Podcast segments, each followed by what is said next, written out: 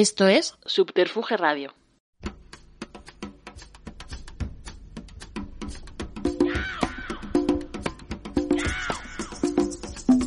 Simpatía por la industria musical con Carlos Galán en Subterfuge Radio.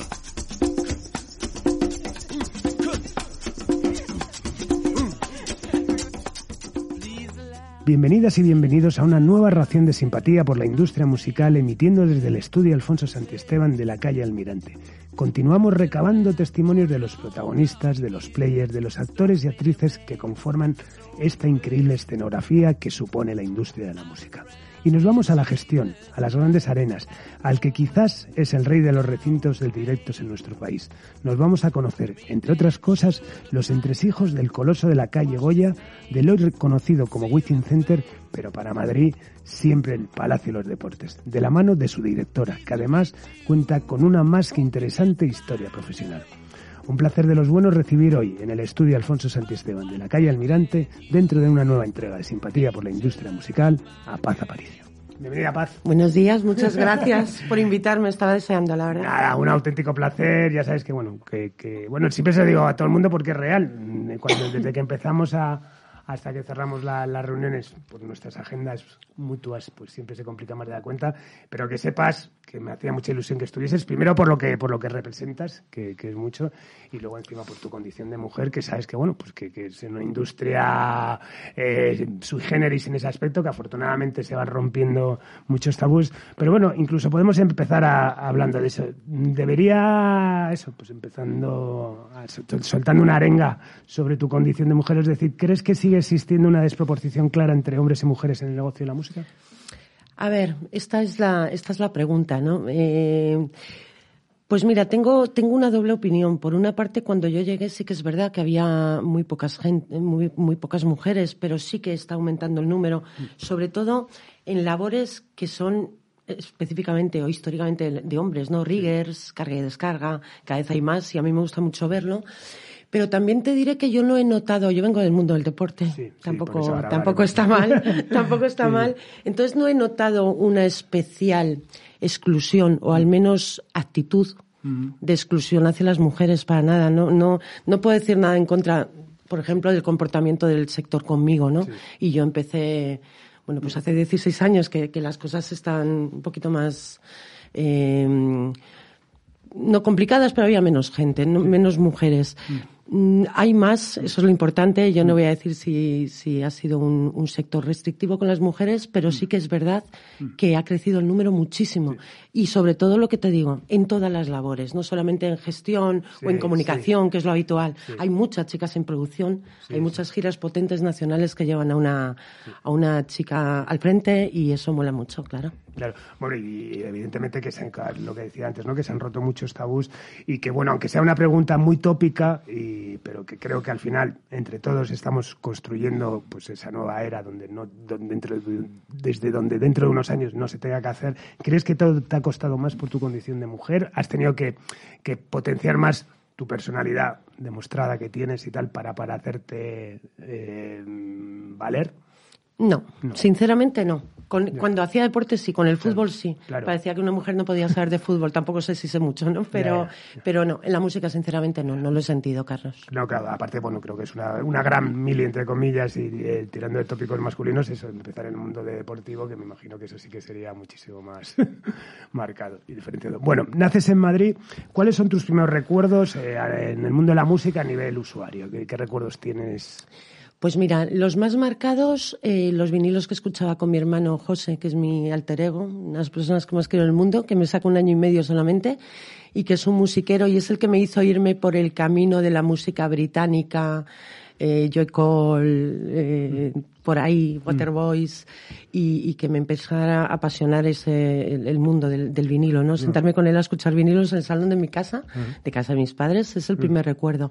Y el segundo, con 13 años, irme a Inglaterra a estudiar inglés, a Londres y descubrir el reggae. Ah, qué bueno. Eh, género que, del que soy coleccionista y que, y que adoro, ¿no? Y, y, estos dos son los más marcados. Y luego gastarme todo mi dinero en, en las tiendas de, las pocas tiendas de discos que había en Madrid. ¿Y fuiste a Brixton? O sea, es cuando sí, fuiste a Londres. Sí, sí, señor. ¿Y hiciste conciertos de reggae de la No, era muy pequeña, Ya, claro, era muy claro. pequeña, pero me vine con, con la droga en vena. eh, no solo el reggae, sino de África, de Etiopía, eh, que luego me ha traído eh, bueno, pues, pues cosas muy bonitas a, a mi vida, como mi hija, que es etíope. Y el amor a África, Nelson Mandela, me hice activista política para la liberación de Nelson Mandela, bueno, 20.000 cosas mm, por, por aquel viaje, ¿no? Pero Y sobre ahora- todo por el reggae. y ahondas luego en la escena reggae en, en- Madrid también. Sí, sí, sí, claro. Cuando vengo aquí empiezo a comprar todo lo que puedo, me empiezo a enganchar, empiezo a leer sobre, sobre reggae, veo conciertos pues míticos cuando ya puedo entrar a las salas, por ejemplo Yellowman, en la Revolver, ¿no? bueno. Eh, o a C.G. Marley, que me fui con 18 años sola a verle porque nadie quería venir conmigo, ¿no? tuve la, no tuve la suerte de ver a Bob Marley, pero sí que luego Inner Cycle, bueno, ya a partir de Scatalytics, a partir de ahí mucho. Y sí, y sobre todo, pues comprar, comprar, leer y llevar la carpeta de la universidad plagada de fotos de Rastafaris. Y bueno, imagino irías al Big Bamboo, el Claro. club que está muy cerca de aquí, muy nuestro amigo de aquí. Julio Velasco. Ahí hemos pasado alguna noche divertida, sí, más de una. Sí, sí, sí, sí. Julio es un, es un buen amigo.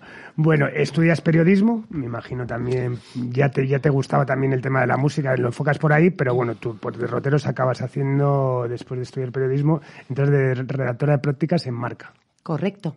Una casualidad. eh, yo era muy, muy, muy, muy punky en esa época. Quería hacer mi vida. eh, en esa época se podía estudiar periodismo e incluso encontrar trabajo. Sí. Y hasta llegar a ganar dinero. Con eso te lo digo todo, ¿no?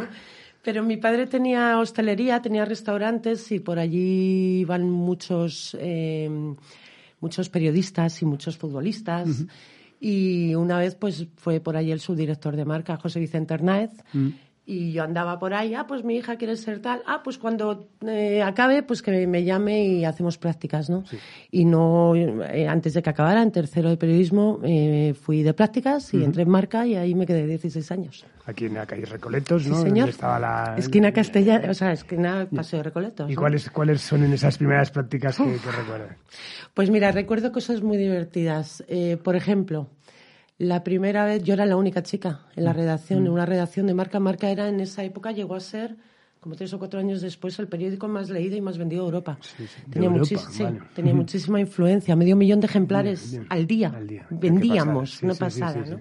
sí. Y no había mujeres. De hecho, en el periodismo deportivo que yo recuerde, solo estaban María Escario, perdón, Mari Carmen Izquierdo, María, sí, María Escario también, y, y tres o cuatro más, y yo. Toda la redacción hombres, y yo aparecía súper jovencita, con 20 años entré, con mi camiseta de Bob Marley. Recuerdo que tenía, llevaba una camiseta el día que entré, que era la tumba de Bob Marley, salía las manos y se estaba haciendo un porro de Sí, marihuana. sí, sí, sí. Y lo primero que me dijo el director es que, bueno, pues que, que a lo mejor no era lo más adecuado para ir a trabajar, como diciéndome, no estás en música todavía. De momento estás en deporte. Pero tengo recuerdos muy bonitos. Ahí Ya. sí que era una situación un poco más difícil para las mujeres. Claro, claro, hombre. Aparte, mujer, camiseta haciendo apología Sí. del consumo de marihuana. y, bueno, trein- y no- trein- y no, y no- y no quería decir que estuviera haciendo apología, Ya, ya, sino ya. que molaba la camiseta.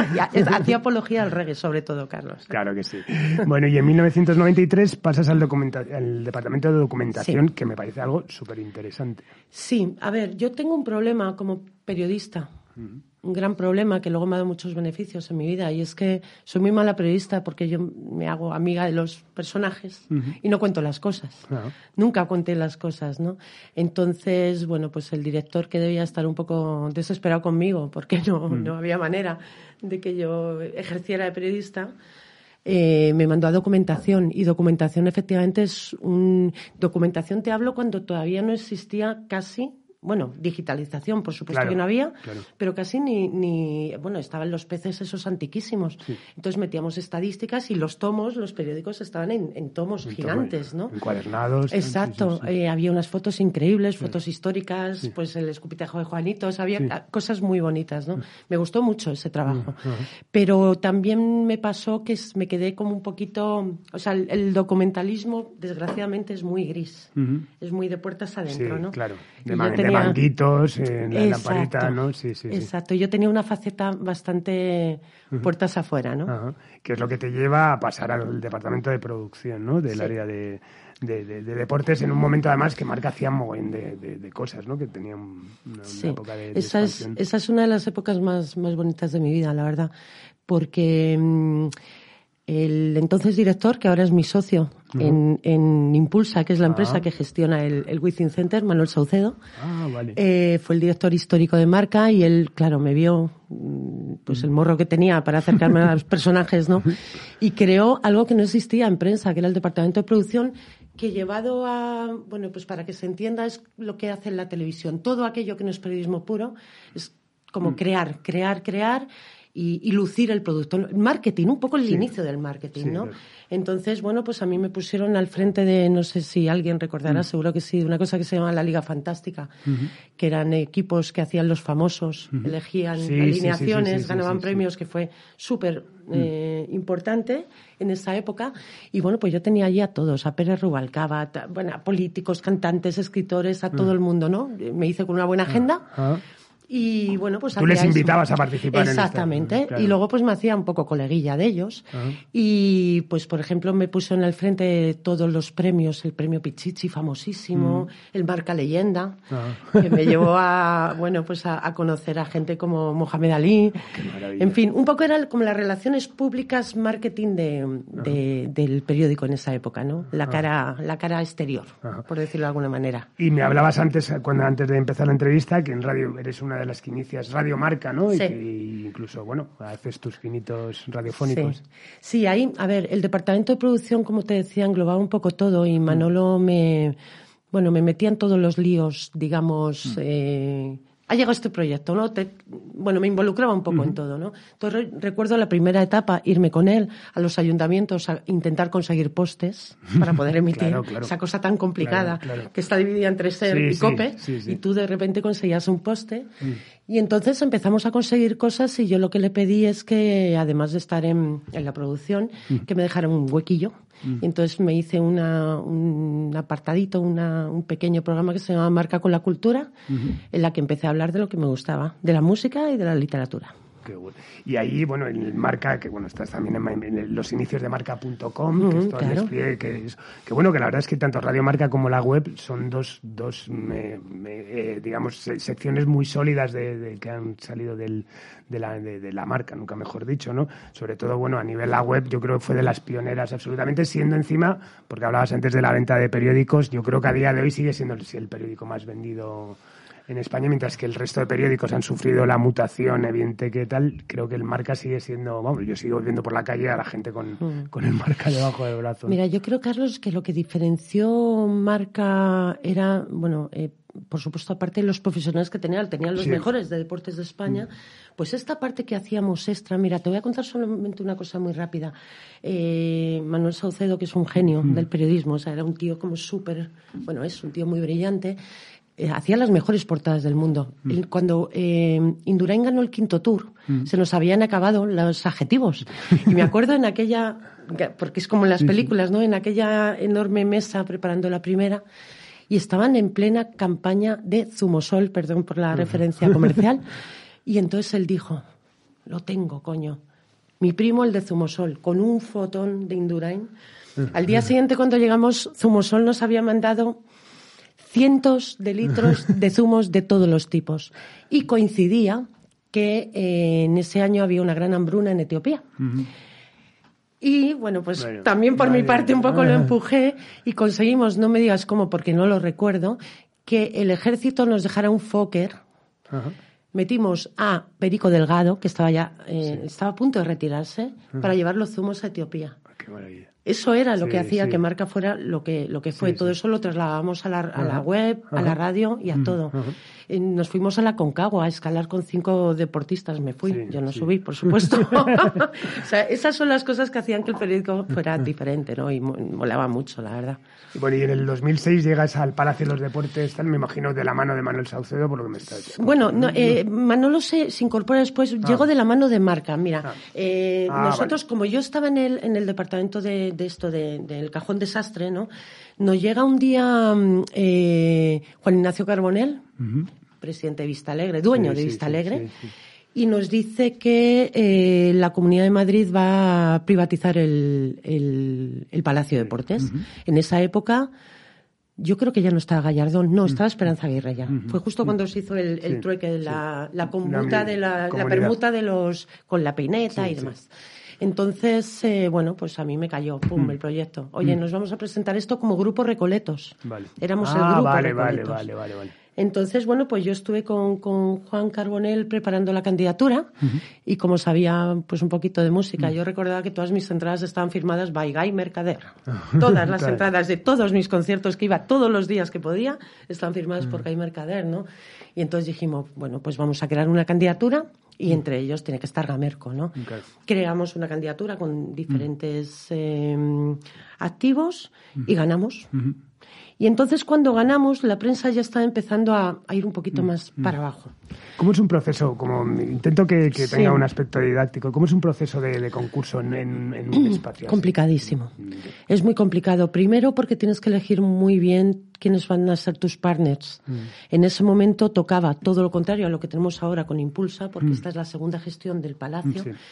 Eh, en Madrid Deportes Espectáculos, que era la empresa que, pusimos en marcha la sociedad para, para gestionar, sabíamos que tocaba meter cosa política, mm, meter comunicación y promotores, pues los justos, ¿no? Mm. Por el perfil que había en ese momento en la comunidad y por la situación, ¿no? Entonces tiramos, estaba Recoletos, por supuesto, estaba, eh, iba a decir Bankia, Caja Madrid, que es que soy súper vieja. Caja Madrid, estaba Trapsa, estaba Octagon, que Octagon sí que sigue estando. Octagon es la, pues yo creo que una de las principales promotoras de deporte del mundo. Y entonces hicimos una candidatura muy, muy, muy política, pero sí que queríamos tener a Gamerco, por supuesto. Mm.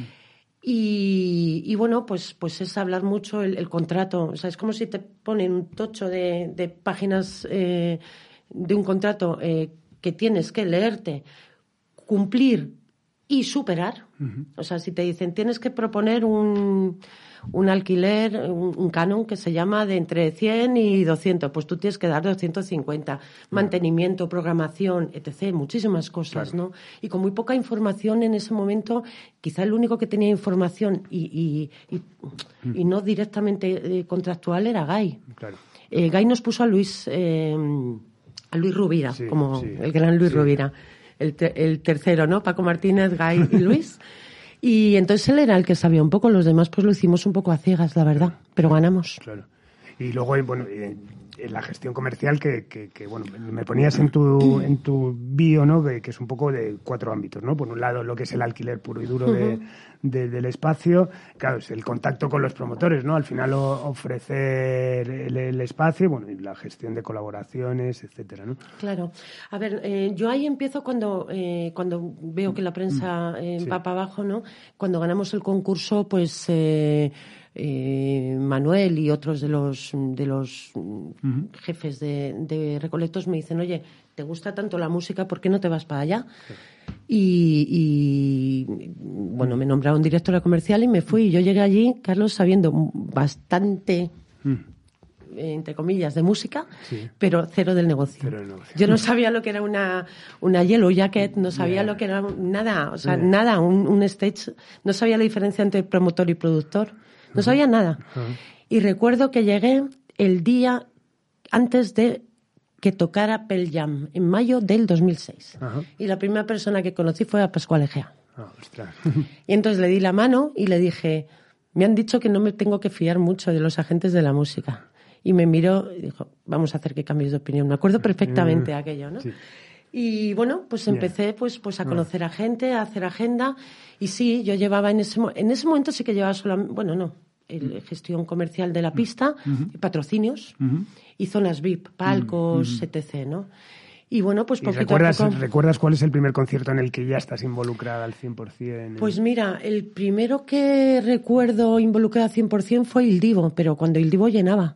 Fue en principios de junio, creo recordar. Las cabezas tampoco ya tal, pero, pero creo que por ahí. Pero no nos daba mucho tiempo a pensar, era tal volumen y tanta cosa y, y tanta gente y tanto. O sea, yo de repente pasé de estar en un trabajo maravilloso, en el que tenía responsabilidad eh, laboral, a tener un trabajo maravilloso en el que tenía responsabilidad penal. ¿Vale? Claro, claro. Porque, porque al final, pues entre el director y yo éramos los responsables de si ocurría algo, pues, pues 16.000 personas cada día, ¿no? Entonces, bueno, ahí estuve los 10 años que, mm, que, que nos llevó ese primer Sí. contrato, ¿no? Ahí, esos 10 años me sirvieron sobre todo para aprender para lo que ahora creo que, que, que hago, que, de lo que sé un poquito más, quizá, ¿no?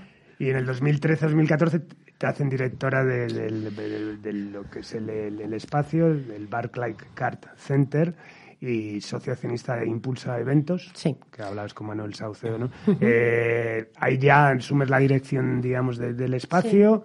Es el prenaming de, de Sí, ¿no? Todavía sí. está, todavía está eso tal. Sí. Y, y es una nueva, es un nuevo concurso al que tenéis que asistir, sí. Sí, exacto. Nosotros, mira, esto, esto es muy curioso. En uno, eh, Manuel seguía en Recoleto, seguía en Marca, y en uno de los, de los viajes, yo estaba, en, eh, cuando estaba en, en el Palacio, estaba eh, en excedencia a petición de la empresa. O sea, no porque me hubiera ido yo, por lo tanto tenía que volver cuando Sí, acabara el concurso, ¿no? Entonces, cuando estaba acabando el concurso, yo un día fui a hablar con Recursos Humanos y me encontré a Manuel, que aparte de mi colega de mi socio, es uno de mis mejores amigos desde hace 30 años. Eh, me dijo, Paz, dice, me quiero presentar, voy a salir de aquí, me quiero presentar a, a- quiero hacer una sociedad y presentarme al, al nuevo contrato de la comunidad. Dije, pues vamos, ¿no? Entonces se creó un nuevo contrato, ahí ya sí que lo hicimos, con conocimiento de causa y sabiendo que tenemos que tener solamente actores eh, de la música y del deporte, ¿no? Entonces hicimos una candidatura nueva en la que ya estaba Live Nation, porque Gamerco había sido vendido, está Rosa Lagarrigue, está Las Tour, está Octagon, y estamos unos cuantos de la música, entre ellos Guy Mercader a título personal, Manuel o yo sí, u otros. Entonces sí, ahí ganamos y empezamos la nueva gestión, yo como directora, él como consejero delegado. Tenemos un presidente que es Xavi Bartrolí, que es el dueño de Octagon, presidente de Octagon, y, y nos ponemos en marcha. Y cuando hablas de todas esas partes participantes, eh, ¿es en gestión o es también No. en inversión? No, no, no, es eh, exclusivamente en, en, eh, en accionariado. Vale, o sea, ellos tienen un trocito del Vale, pastel. Mm. se sientan en el consejo cuando lo celebramos. Mira, el martes, eh, este martes tenemos uno. Mm. Por supuesto, nos aportan muchísimo de, de todo su know-how, Claro. Y pero no participan en la gestión. La ellos gestión, sí. eh, alquilan el recinto como, cualquier otro, como sí. tú si vienes, ¿no? y ninguno tiene unas condiciones preferenciales, por supuesto. Al revés, las únicas condiciones preferenciales que damos para alquilar el Wizzing es por volumen. Quien más haga, pues obviamente más rappel tiene, ¿no? Mm. Claro, Ya claro, está. claro. Y por supuesto todos trabajan, pues son los mejores y los más importantes, ¿no? ¿Y cuáles son esos primeros conciertos que, que recuerdas ya bajo tu mandato? Bueno, pues mira, eh, debutamos con Depeche Mode, con dos en. Depeche Mode en enero. ¿Qué más se puede pedir, no? Eh, a ver, no, yo ya llevaba muchísimos conciertos en el, en el antiguo palacio.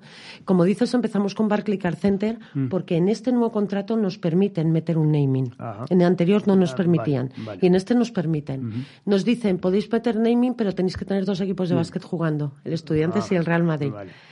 Que al principio, bueno, pues, pues costaba, porque Claro. ocupaba muchas fechas, pero al final nos hemos dado cuenta de que no solo es bueno, sino que la repercusión es brutal. Claro, eh, claro. Es básquet, mola, eh, podemos hacer un concierto una noche al día siguiente por la mañana tener básquet, Claro. etc. ¿no?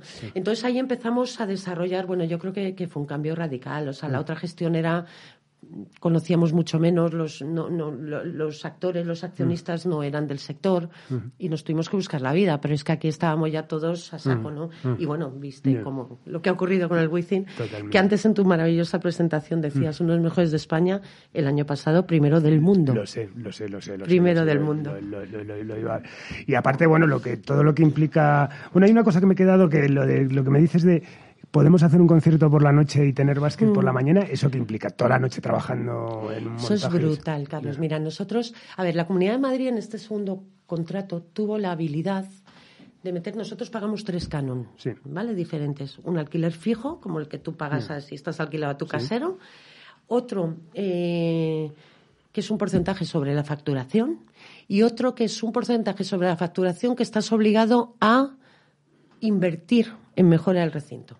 Eso es muy inteligente, porque eso hace que estemos obligados todos los años a gastarnos mucho dinero en poner guapo el recinto. Ah. ¿Vale? Entonces, ¿qué hemos hecho? Pues tenemos un techo técnico. Tú- antes, ¿te acuerdas que sí, cuando sí, tú sí. llegas a un recinto tenías que coger el día anterior porque tenías que montar Claro, el techo técnico, subirlo sí. para la luz y el sonido. Bueno, pues nosotros tenemos un Ferrari puesto ahí que le das a un botón y baja y sube con todos los equipos. Eh, tenemos propio escenario, tenemos eh, equipos de música, o sea, de fluje. Sí. Tenemos, hemos tenido que gastarnos dinero y por eso nos hemos convertido en eh, un recinto súper multidisciplinar. Claro. Nosotros tenemos, eh, eso a nivel técnico, a nivel eh, humano tenemos dos alcaldes de noche, como digo yo, David y Rubén, que entran a trabajar cuando nos vamos los de día. Y entonces ellos dirigen el equipo pues de limpieza, de carga y descarga. Imagínate, o sea, por la noche pueden estar trabajando 250 personas fácil, porque estamos desmontando el, el, el escenario, pero estamos montando la pista de básquet que se monta Sí. tablita a tablita. Sí, sí, sí. Y de repente a la mañana siguiente está, a las 8 está todo montado, ¿no? Es magia pura. Yo me encantaría que todos vieran cómo se hace eso porque es, está muy bien O sea, y estructurado. estamos, hablando que hay 24 horas de trabajo. Sí, sí, claro, sí, siempre. De hecho, nosotros hay muchas semanas que tenemos ocho eventos, porque el domingo hay doble partido. Claro. Se juega por la mañana y por la tarde. Siempre hay actividad Mm. en el Within. Y cuando no tenemos mm, un evento que eso es milagroso, estamos haciendo mantenimiento, porque si no se nos caen las cosas. Mm. ¿Y qué, Claro. perso- qué personal fijo hay en el Muy pocos, muy pocos. claro. Eh, fijos creo que somos ahora 38 o 39. Bueno, Pero claro, Claro. entre gente de seguridad, limpieza, acomodación, eh, servicio técnico, mm, muchísimos más, ¿no? Eh, bares, Claro, camareros, claro, ¿no? Podemos llegar a tener 110 camareros en un concierto. Claro. Entonces, pero fijos somos muy pocos. Yo creo que es el secreto, porque este negocio es de, es de muchos po- márgenes cortos, digamos. ¿Sabes? Entonces, porque pagamos mucho alquiler y nos gastamos mucho en mantenimiento. Entonces, la rentabilidad es pequeñita y hay que hacer ahí un equilibrio bueno. ¿Y tenéis estimado eso cuánta gente necesitáis para hacer, por ejemplo, un concierto de Pitch Mode? Vamos a pensar. En un concierto de Pet Mod, en un montaje puede haber fácil una, bueno, o sea, en, en un montaje, sí, bueno, te iba a decir en este, en un montaje pues unas 150 personas y en un concierto, en el máximo que hemos tenido, que es en un, en un nacional con, con, con producción potente. eh, no te diré el nombre, pero bueno, en nacional con producción potente y, mu- y mucha venta en bares, hemos tenido 340 eh, trabajando. Qué fuerte. Sí, sí, sí. Sí, los datos del Within eh, son increíbles de lo que genera. Generamos 220 millones de euros a- al PIB de la comunidad anuales. Qué bueno. Eh, 2.000 mm, trabajos, 2.000 eh, puestos de trabajo indirectos al año. O sea, es una burrada, es una burrada, la Y verdad. se es- os reconoce, tenéis una buena relación con ayuntamiento y eh, comunidad. con- tenemos muy buena relación con la comunidad porque son nuestros caseros y la Mm. verdad es que no nos vamos a engañar durante la pandemia. Que cada vez me gusta menos hablar de ella Mm. Sí, porque ya me suena como. ya hablamos Sí, cada vez menos, Ya está, pero sí que nos han, nos han ayudado mucho. Echamos de menos. Mm, Pues mira, lo siento, pero, pero lo tengo que decir. Cuando sale una nota de prensa o cuando algún periódico publica que un festival traerá, va a traer a Madrid 100.000 personas, el Mad Cool, que por supuesto que sí. Mm. sí, sí. ¿Sabes cuánta gente vamos a tener nosotros en el mes de julio con 15 conciertos que tengo? 210.000, Ya. porque están todos agotados. Claro. Entonces parece que ahí estamos, molamos, pero no tenemos nunca Ya. el punto, salvo cuando pasa algo malo. Cuando pasa algo malo sí que hay Sí, exacto. Pero sí que echamos de menos, por ejemplo, que el ayuntamiento nos deje, mm, nos dé un poco de bola en la comunicación. Pero bueno, tenemos una convivencia buena, tampoco nos vamos a quejar. Somos muy privados y sabemos hacer las cosas. sí, sí. Pero sí que a mí me gustaría que alguien de Madrid se pusiera la banderita de, joder, tenemos el Within Center aquí. Claro que sí, ¿Sabes? claro que el, sí. el- el recinto número uno del mundo lo tenemos aquí, ¿no? Últimamente sí que está ocurriendo un poquito más. Hombre, yo creo que, bueno, luego lo veremos, ¿no? Aparte es como ya, es como la máxima de un artista, ¿no? Yo creo que eso ya Mm.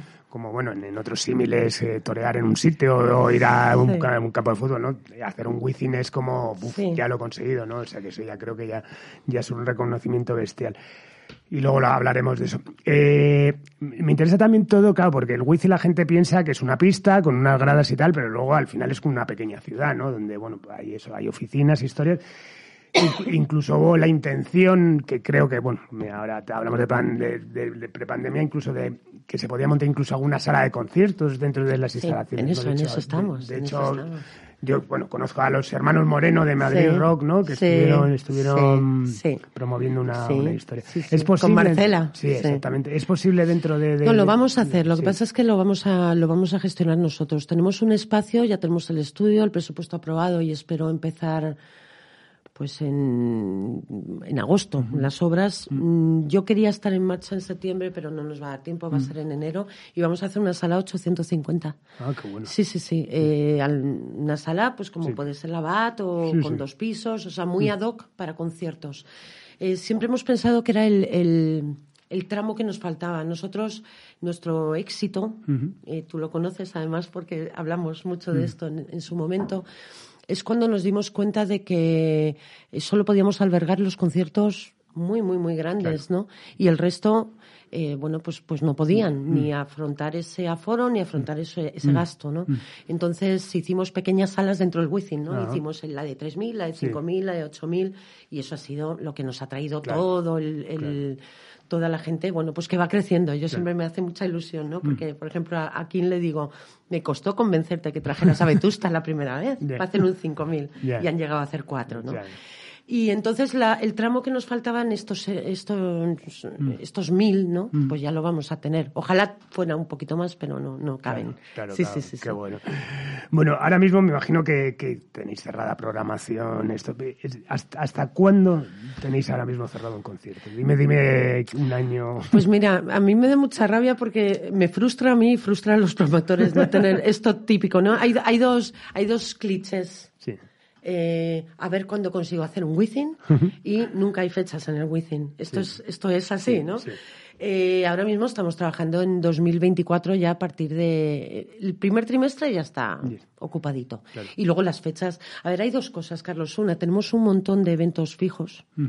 Los 40, Cadena 100, el October, o sea, ya, ya todos esos los tenemos programados.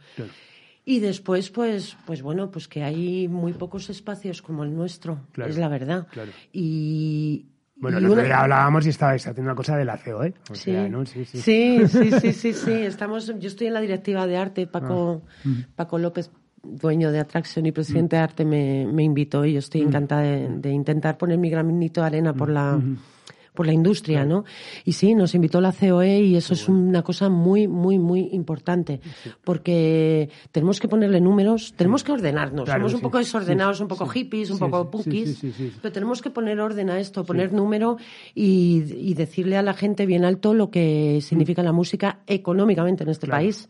Sí, muchas veces por eso es que la música es como a artistas y tal, y siempre como lo asocias a la cultura, con, lo, con lo que implica la cultura a nivel institucional, que muchas veces pues esa falta de, de, comunicación que hay, bueno, hablando un poquito de la pandemia, pues eso, esa, esa falta de, de, creo que de empatía que se demostró en ese momento entre instituciones. Sí, de hecho, de hecho, perdóname, yo le digo muchas veces a Paco, creo que nos habría ido mejor durante la pandemia si nos hubiéramos aliado a turismo y no a cultura. Claro, a turismo e industria, ¿no? Que al final es, eh, y a trabajo, ¿no? Al final es, exactamente. es eso, es hmm. como, como, como eso, pues, pues el tema de, de, yo a nivel eso, pues contractual con los trabajadores trabajadores y tales, joder, muchas veces son impedimentos y he llegado a hablar con algún con algún gestor que dice, no, es que cada vosotros de la cultura, no, no, o sea, esto es igual que los de la cultura, los de la cultura, los, titiriteros. Tenemos que hacer unas tazas, los de la cultura. sí, sí, sí, y por eso es, eso que siempre, que, es, que, que, además es como algo generalizado, ¿no? Que la gente mira, mira cuando, cuando es algo de música o cualquier expresión artística que es cultura y no, al final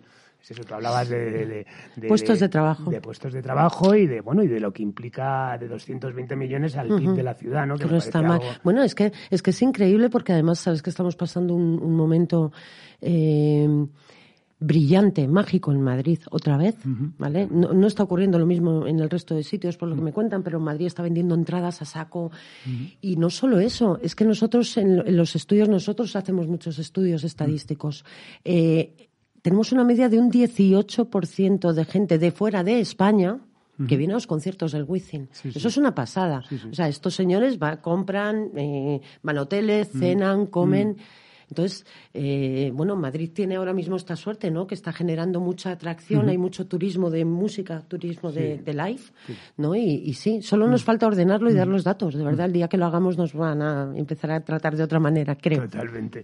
Bueno, yendo un poco a eso de lo antes que hablamos de la programación, que ya estabais hablando del primer trimestre del 2024, claro, eh, debe ser complicado compatibilizar digamos, dos tendencias. Una, los artistas, sobre todo internacionales, que saben que en el 2024 van a hacer una gira por el mundo que va a pasar por Madrid en el mes de marzo. Y luego el éxito más inmediato, es decir, gente que de repente se convierte en un éxito y pide ese éxito pide un Wizzing, pero claro, será complicado poder tal. ¿Tenéis ese margen siempre de fecha?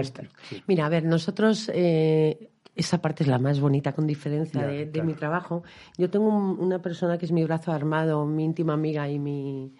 Bueno, y la persona en la que más confío, que es Pilar del Arco, que es, mm. la, es, la, la, parte oscura, ¿no? Mm. La de los contratos, la de los pagos, tal. Bueno, todo lo que yo no, ni puedo, ni me gusta, ni sé hacer, ¿no? Entonces, con ella, todos los días eh, vemos el calendario y hacemos trilerismo.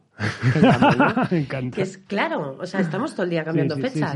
Eh, porque nosotros, es, curioso, Carlos, la gente se piensa que tú estás en una oficina, te suena el teléfono y es Live Nation, oye, que tenemos la gira de Rosalía de tal. No.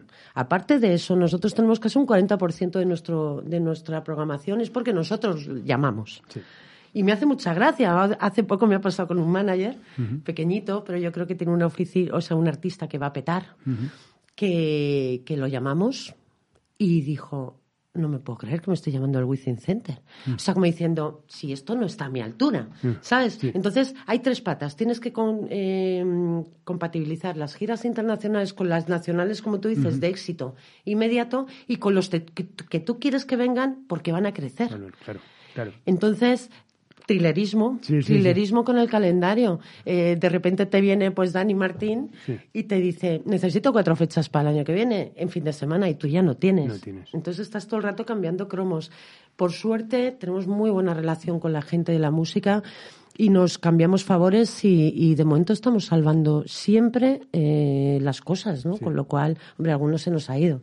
Recuerdo, pues, mm, todavía no estaba mi querida Daniela en Vista Alegre, mm. pero me acuerdo que ella tuvo Bruno Mars, pues yo tenía Arctic Monkeys. Ante eso, ¿qué haces? Claro. La misma fecha. ¿Sabes? Yo, yo muy feliz, pues soy más de Arctic Monkeys, pero me fastidió no tener a Bruno más, luego ya vino. bueno, eh, hablábamos antes, supongo que es muy gratificante, ¿no? Ver a un grupo, a un artista hacer su primer Wizzing y, llenarlo, ¿no? A mí me gusta muchísimo. Mira, te voy a contar una, una anécdota porque tenemos muchas y, yo soy mm. muy de recordar estas cosas. Eh, yo recuerdo un decode. Yo había empezado a escuchar la moda joder, la moda, estos chicos molan. La moda, la moda, ya todo el mundo me habla de la moda. Yo siempre estoy, como soy periodista, siempre estoy ahí a ver qué me cuentan, ¿no? Entonces, eh, recuerdo que tocaban en la matinal del Decode un día. Entonces llamé a Robert Grima, eh, yo siempre iba a los Decodes porque es un festival que me encanta, y, me llevaba por la mañana a mi hija, que en ese momento tenía cinco años, Sion, y entonces eh, le pedí un pase de artista. Y me hice un puerta fría Pregunté, fui cuando acabaron y pregunté por el manager, un tal Luis, que ahora es uno de mis grandes amigos. Y le dije, mira, no te vas a creer, yo con mi hija etíope, con un, afro impresionante, así cogida la mano, digo, no te lo vas a creer, pero vengo porque quiero convencerte que vengas al Wizzing con tu grupo.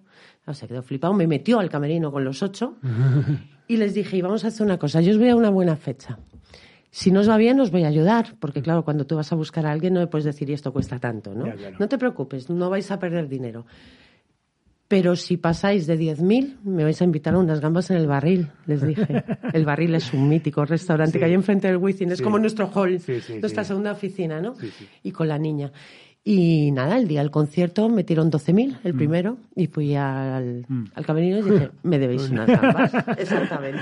De esas hay muchísimas, ¿no? De, de captar. Y luego son como no quiero parecer muy vieja, no mm. soy, pero son como mis niños, ¿no? Con Leiva, con muchísimos, con Izal, con muchísimos que han empezado ahí, en, formatos pequeños, bum, bum, bum, bum, y ahora son gente, siguen siendo gente normal, que mola también.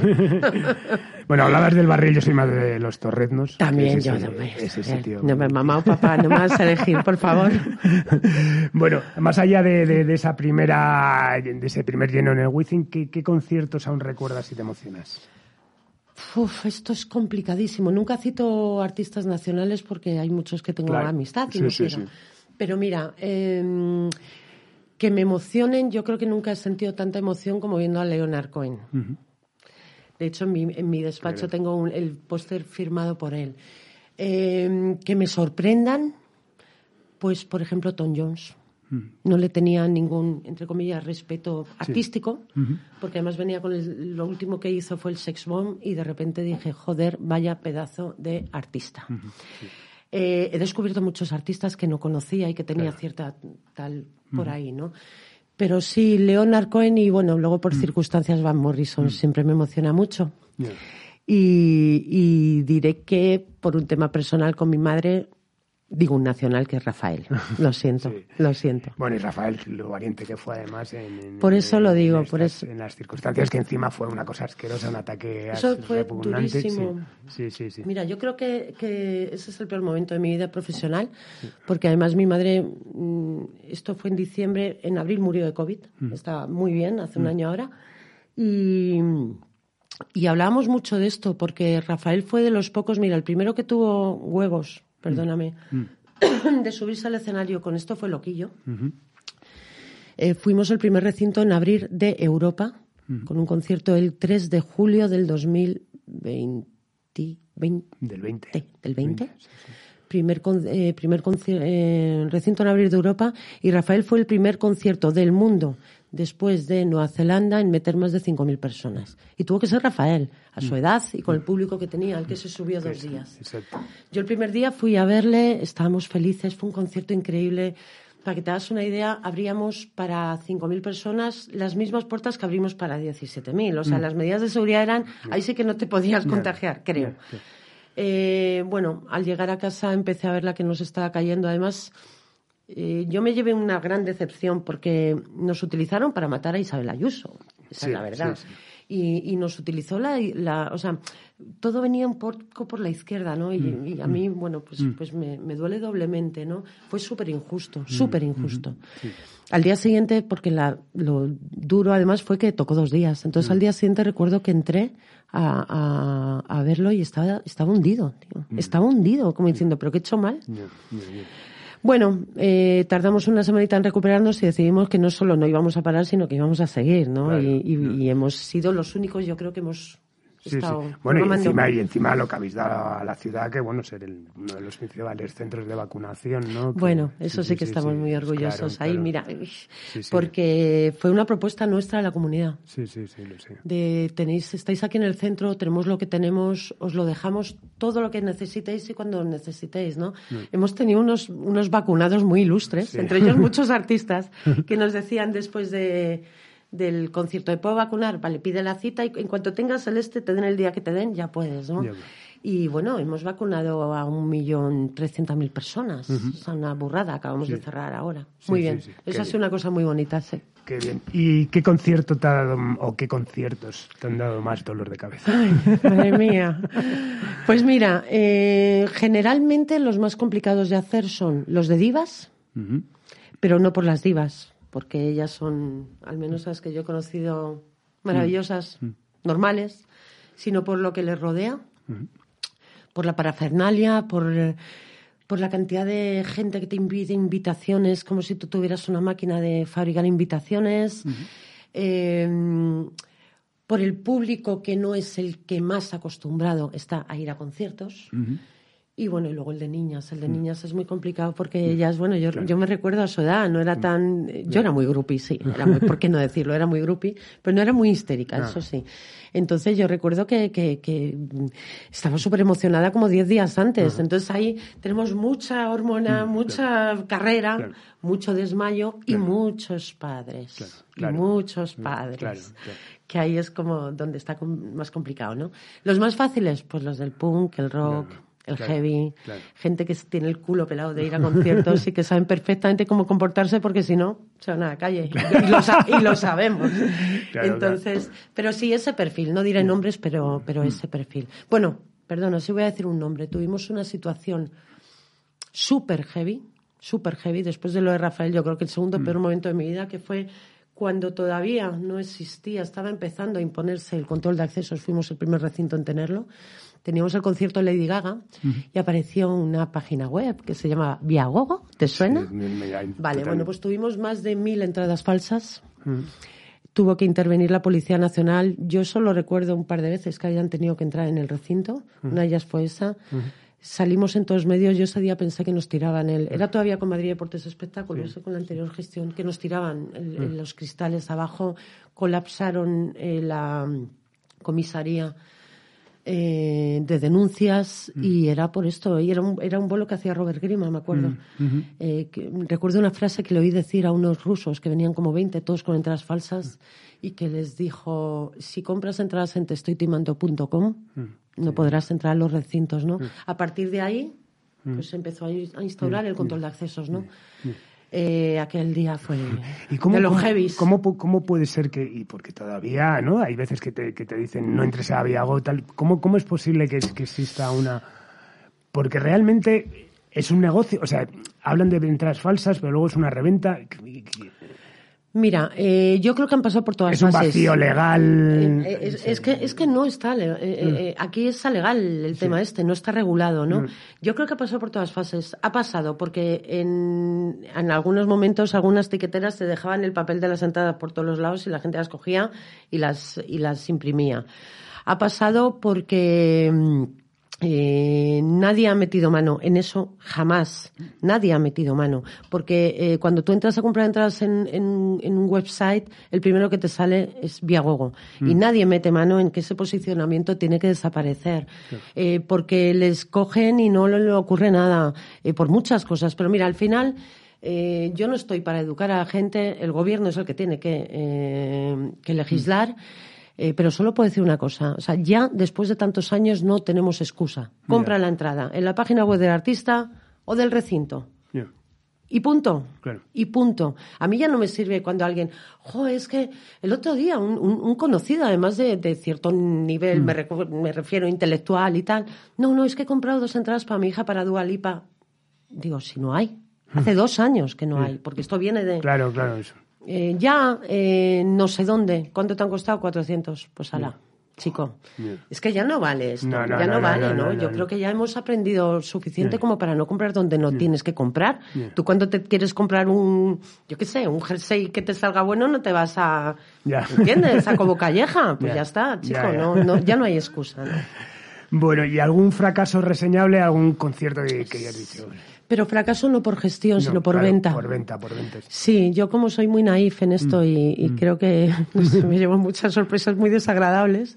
Por ejemplo, por Simon con, con Graceland. Mm. No metió ni 5.000. Unos conceptos más bonitos que he visto en mi vida.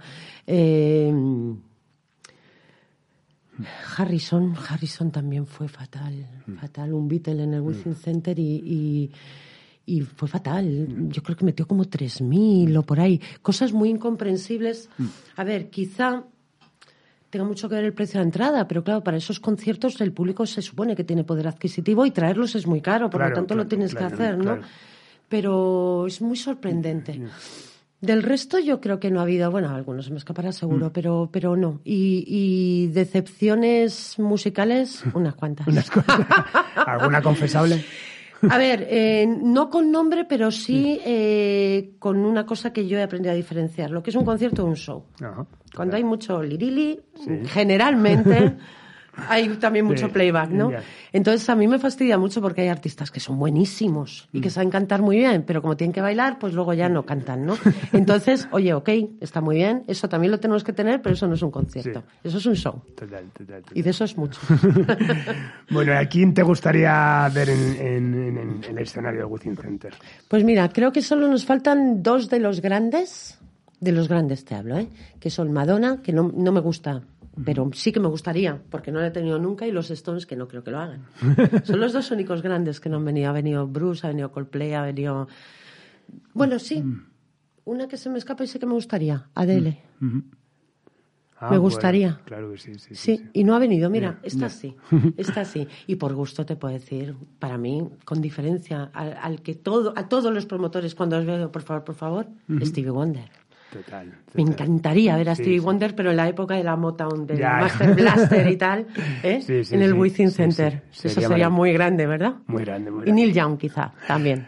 Bueno, también eres socia de On Stage, que, que, bueno, es la Sí. empresa de merchandising bueno, reconocida, que bueno, que además tuvo una, también una parte activa en la lucha, bueno, pues para Sí. apoyar a los sectores más desfavorecidos en la época de pandemia, ¿no? O sea, Sí. con esa Eso- campaña fantástica. Sí, eso fue una, eso fue una, bueno, un proyecto que salió de, de nosotros, ¿no? Un día cogimos a Olga, la directora, y le dijimos que, que, a ver, primero, nosotros en pandemia hemos mantenido toda plantilla, ¿vale? Y los hemos mantenido con el sueldo y hemos, porque sabíamos o intuíamos lo que podía pasar, que es lo que está pasando, que muchos de ellos ahora no están porque encontraron otro trabajo en otro sector, ¿no? Y nos faltan manos. A nosotros no nos ocurrió.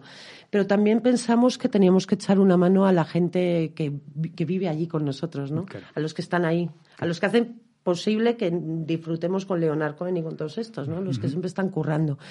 Entonces decidimos hacer una, una camiseta eh, que ponía Homeward Tour, de la que vendimos muchísimo. Repartimos 200 ayu- 100 ayudas de 300 euros. A, a, bueno, a gente bajo unos requisitos Sí, claro, de, claro. pues eso, ¿no? Sí, sí. y ante notario. Y estamos súper contentos porque todos los artistas se la pusieron, por eso vendimos Sí, tantas, sí. ¿no? Todos. Y de hecho ahora vas a muchos conciertos y mucha gente la lleva. sí, y sí, mola sí. mucho.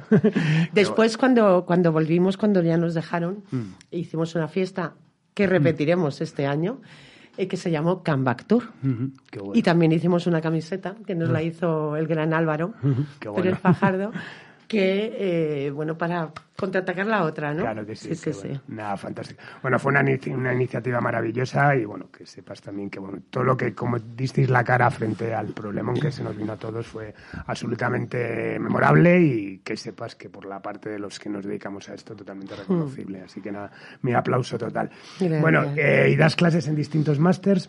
Desde tu experiencia, ¿cuánto crees que tiene de válido la teoría académica frente a la experiencia en un sector como el de la música o el de la gestión cultural? Pues al 50%. Mira, yo eh, ojalá alguien me hubiera contado esto cuando entré en 2006 eh, sin tener ni puñetera idea de lo que era esto. Ojalá, ojalá. Yo creo mucho en la formación, creo que es básica. Total. O sea, en- en- para mí el, el éxito en, en el trabajo es, un- por supuesto, un punto de formación, un punto de, de experiencia y un punto de, rela- de seguir, de relación, de seguir escuchando, ¿no? Entonces, es importantísima. A mí me encanta, yo siempre empiezo mis clases, me encanta ser profesora, me gusta mucho tener a la gente ahí escuchando mis mierdas y yo siempre empiezo diciendo lo mismo, digo, voy a intentar convenceros de que os dediquéis a esto. Pero no a la música, a lo que hago yo, a gestionar un recinto. Eh, Siempre os digo lo mismo. Vosotros estáis en una promotora, en una, en una eh, oficina de management, vais a ver solo un lado. Yo veo todos los días, todo y todos los días cosas diferentes. Y todos los días con diferentes promotores, y diferentes artistas y diferentes maneras de hacer las cosas, ¿no? Entonces creo que es básico. Pero también la experiencia. Es que, es que cada noche de esto es un máster, que te voy a decir a ti, Carlos. Yo llego a casa, primero, llevo, pues debo de llevar a lo mejor 300 conciertos, porque cuando no tengo en mi casa me voy. El otro día me fui a ver a Offspring, a La Esquena. Eh, entonces, cada noche llego a mi casa, primero me cuesta un montón dormir, porque te tienes que bajarla, despresurizar. Y después digo, hostia, otra noche histórica. Otra noche histórica. Yo he visto esto y he aprendido esto y tal. Entonces, cada noche es un máster, ¿no? qué bueno. Entonces, la experiencia mola, pero también mola poder contarlo y que la gente Claro. te escuche, ¿no? Sí, qué bueno. Nada, yo iba a hacer la pregunta que suelo hacer de qué le recomendarías a alguien que quiera dedicarse a esto, pero creo que la has contestado ya y la has contestado mucha pasión, de maravilla. mucha pasión, mucho tiempo. Creo que es de los poquitos trabajos Mm. al que, a los que no te puedes dedicar si no te gustan. O sea, yo tengo, tengo un hijo de 25 años al que no he visto, pero que es muy feliz. Y tengo una hija que todos los días me pregunta, mamá, ¿para qué me has adoptado si nunca estás? pero me entiende y, y, bueno, y me ve cada día feliz. Cada día de mi vida que me levanto y voy al Within, Claro, o aquí, o a cualquier cosa relacionada con la música, soy feliz. Con eso ya te lo digo todo, ¿no? qué bueno. Bueno, ¿quiénes han sido tus referentes en el mundo de la música, del espectáculo, de la gestión? Yo siempre digo una, Rosa Lagarrigue. Es de la persona que más... A ver, eh, yo me he fijado mucho en la gente que me ha ayudado. ¿Vale? Yo tengo gran admiración por todos, porque creo que es un trabajo de valientes, este, el del live, de muy valientes, ¿no? Y creo que esos valientes tienen derecho a ser como les dé la gana por todo lo que han hecho. Por ejemplo, y te, y te hago el preámbulo del que voy a hablar ahora. Vale. Guy Mercader y Pino Saglioco. O sea, puede ser lo que sean, pueden ser eh, con esos egos. Es que, ¿cómo no vas a tener ego, tío? ¿Cómo no vas a tener ego? Si has firmado todas mis entradas, ten ego, por favor, ¿no? Yo cada vez que hablo con, con Guy, esas conversaciones de Sí. dos horas, digo, gracias, tío. Pero ¿cómo no vas a tener ego? Pino Saglioco. Bien. No, Pino, porque, pero Pino es maravilloso. Si es que Pino, si no existiera Pino, no existiríamos el No, resto, no, ¿no? no, no, no, si no existiría, existiría Rosa, existiera Rosa, no existiríamos el resto, ¿no? Entonces, joder, yo a esa gente es que me flipa ir a comer con ellos y me cuenten, ¿sabes? Sí, sí, sí. Algún día a lo mejor yo tengo ese ego y cuento también cosas, ¿no? Pero ese perfil a mí me, me apasiona. Y bueno, y gente joven, mucha, porque creo que es muy valiente meterse ahora en esto, ¿no? Muchos managers a los que admiro muchísimo, porque hay que tener mucha paciencia, ¿no? Sí. Y, pero bueno, creo que todos, todos en general, no, no hay nadie que me haya decepcionado, ¿no? Sería lo contrario. No hay nadie que me haya decepcionado en este negocio, de momento. Qué bien. Y casi sea y así se quede. Pues nada, Paz, muchísimas gracias. Ha sido un auténtico placer contar con tu testimonio, que, que compartas tu experiencia con nosotros, de verdad. Cuando queráis, todo el rato. Gracias a ti, Carlos. Muchísimas gracias. No, no, no acabo contigo porque voy a hacer una cosa que solamente lo he hecho una excepción. Apagamos las luces del estudio Alfonso Santisteban de la calle Almirante en Subterfuge Radio, despidiendo una nueva entrega de simpatía por la industria musical bajo la supervisión técnica de Laura Rodríguez. Y normalmente yo elijo una canción, pero solamente hice una excepción, que fue con Guy Mercader, que le dejé que eligiese Luna y eligió evidentemente una de los Stones. Entonces, por tu carencia además con el reggae, con eso, si te dejo el honor, después de Guy Mercader, que elijas tú la canción que terminemos este episodio. Uf, pues mira, eh, en fin, dificilísimo, pero una que me recuerda a mi hija, que es Redemption Song de Bob Marley. Pues venga, con eso nos vamos. Adiós.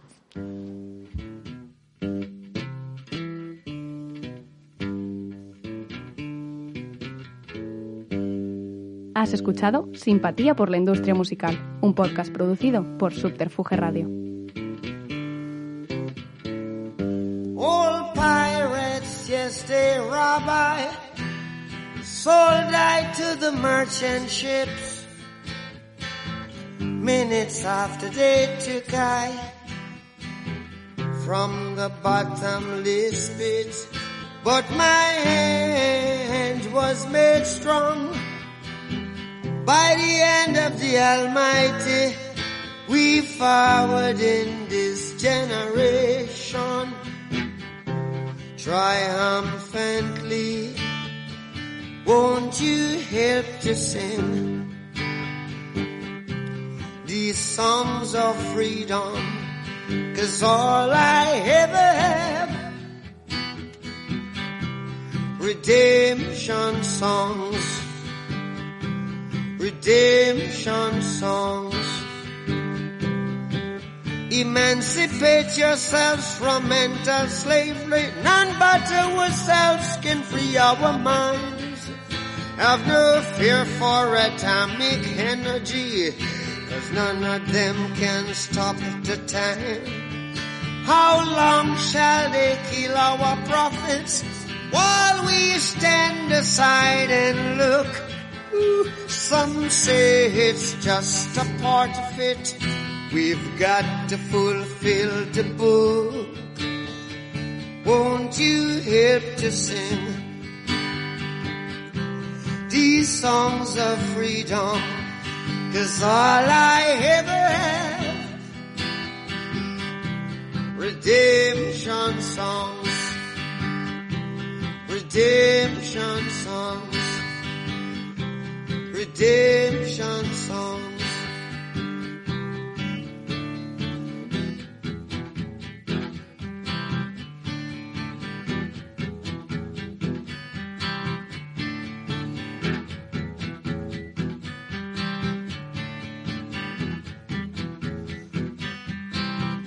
Emancipate yourselves from mental slavery. None but ourselves can free our mind. Oh, have no fear for atomic energy.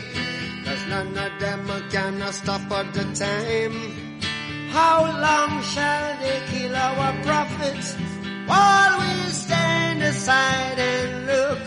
Yes, some say it's just a part of it. We've got to fulfill the book.